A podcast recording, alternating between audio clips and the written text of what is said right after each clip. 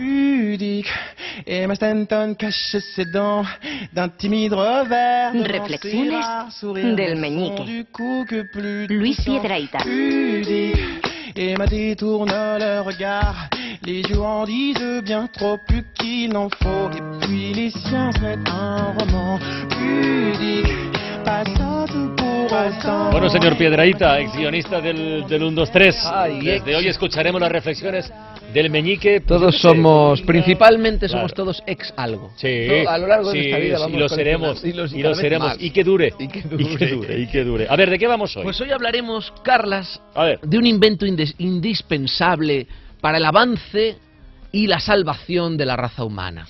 Los trapos. Ah, bueno. Los trapos, porque realmente sirven para todo, ¿eh? para limpiar el polvo, secar los platos, ponerte de relleno dentro de la ropa interior, amordazar rehenes, o sea, sirven para todo. Eso sí, no se recomienda mezclar usos. Es decir, no secar los platos con el trapo eh, de limpiar el polvo y, bueno, mucho menos amordazar rehenes con algo que te hayas metido de relleno en la ropa interior. Salvo que quieras torturarles. Claro, pero, claro, pero no, el problema es que si el rehén se entera, eh, se pone inquieto y es más difícil de manejar. Claro, los trapos, y esto lo sabe todo el mundo, nos acompañan desde el minuto uno de nuestra vida.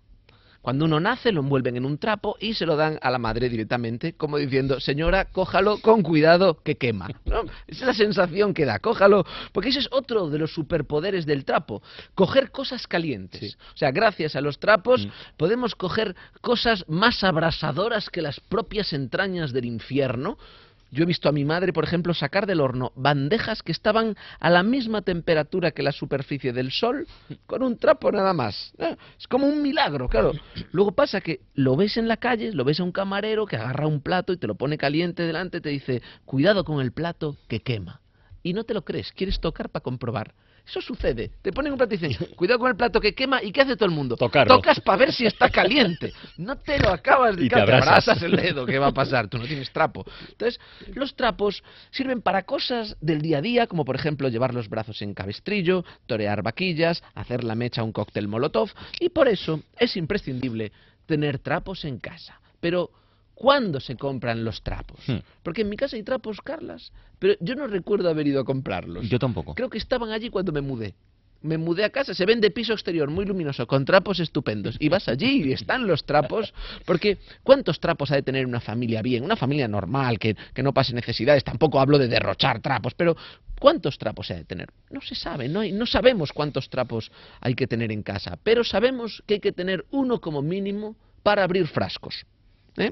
Sí, porque cuando un hombre no es capaz de abrir un bote de pepinillos, un frasco, siempre se dice, espera, dame un trapo. Después de pegarle el par de Después golpes unos ahí. unos ahí, azotes, ¿eh? Sí, como un bebé recién sí. nacido, espera, dame un trapo. Sí, pero todos sabemos que un trapo confiere al hombre una fuerza sobrehumana. ¿eh? ¿Por qué te crees que es la capa de Superman? ¿Para volar? No, eso no, eso es un trapo por si alguien le pide que abra un bote o coger un plato caliente. Lleva ahí Superman la capa.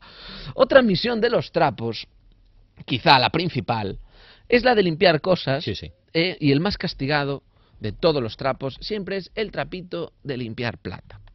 Mi madre, yo recuerdo, usaba unos calzoncillos míos desvencijados para limpiar la plata.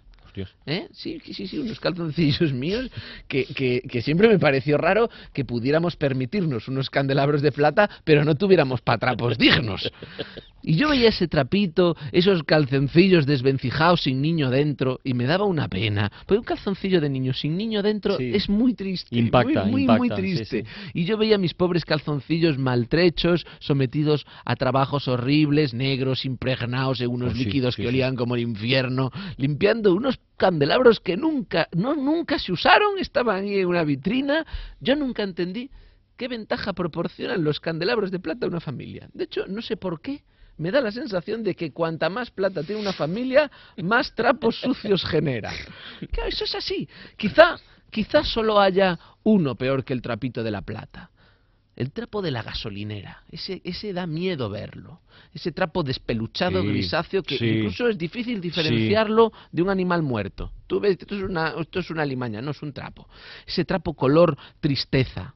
Pero siempre mantiene el trocito blanco, ese trocito blanco, que, que, que, que, que- que- que, claro, ese trocito está ahí dentro ¿Quién se lo iba a decir al, al trapo cuando Mm. estaba en la fábrica? Yo pienso mucho cómo salen los trapos de la fábrica. Trapo multiusos, además, ¿eh? El de gasolinera. Desde luego, ese trapo tiene, Multiusos, tiene, pero yo no tiene- se me ocurre para qué se puede usar. Pero tiene, un- tiene un- pues sí, pues para secar el, Cosas el- malas el- parabrisas, para no mancharte con la gasolina, para secar la gasolina que se te ha caído, para limpiar una rueda, y, ay, qué, qué- qué sucia está y que queda toda negra. Sin embargo, es un trapo con apariencia mm, penosa, hay que Muy decirlo, arrastrado. pero con una vida muy ¿Y intensa. tú te imaginas ese trapo en Es la trapo fábrica vivido, de trapos? vivido. Ese trapo en la fábrica de trapos. No, ¿quién quién- qué- ¿Cómo se iba a imagi- imaginar él que iba a acabar así? Él en la fábrica, mientras lo están tejiendo, lleno de ilusiones. ¿Tú ¿eh? sabías que serías guionista del 1, 2, 3? No, no, ni lo pues, imaginaba, pues, ni lo imaginaba.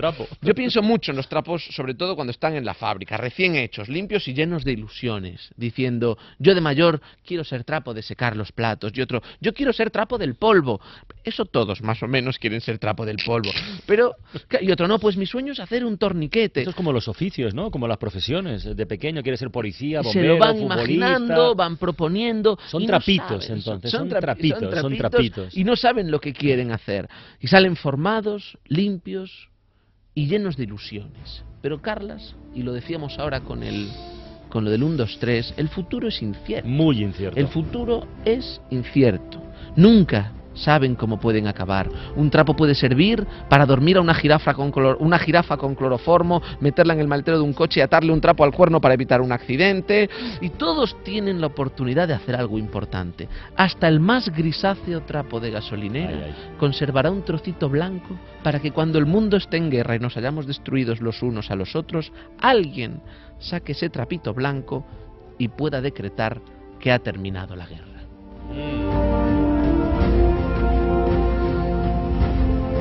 Yo querría ser ese trapo, ¿eh? Sí, El de la paz. el de la paz. Todos la paz. querríamos ser el trapo de Y la si paz. ustedes quieren ser trapo de la paz o lo que sea, pero sobre todo si están interesados en estas reflexiones del meñique de, de nuestro amigo Luis Piedraíta, el próximo 20 de octubre en el Teatro López de Ayala de Badajoz podrán tocarlo. Comprobar que no es un holograma, que no es un plasma, que existe, que la radio no es una voz que tengamos aquí grabada, sino que hay un- una persona con unas gafas, unas piernas, unos brazos. Y yo garantizo Y eh, a todo aquel que me vea la decepción. Que siempre garantizo.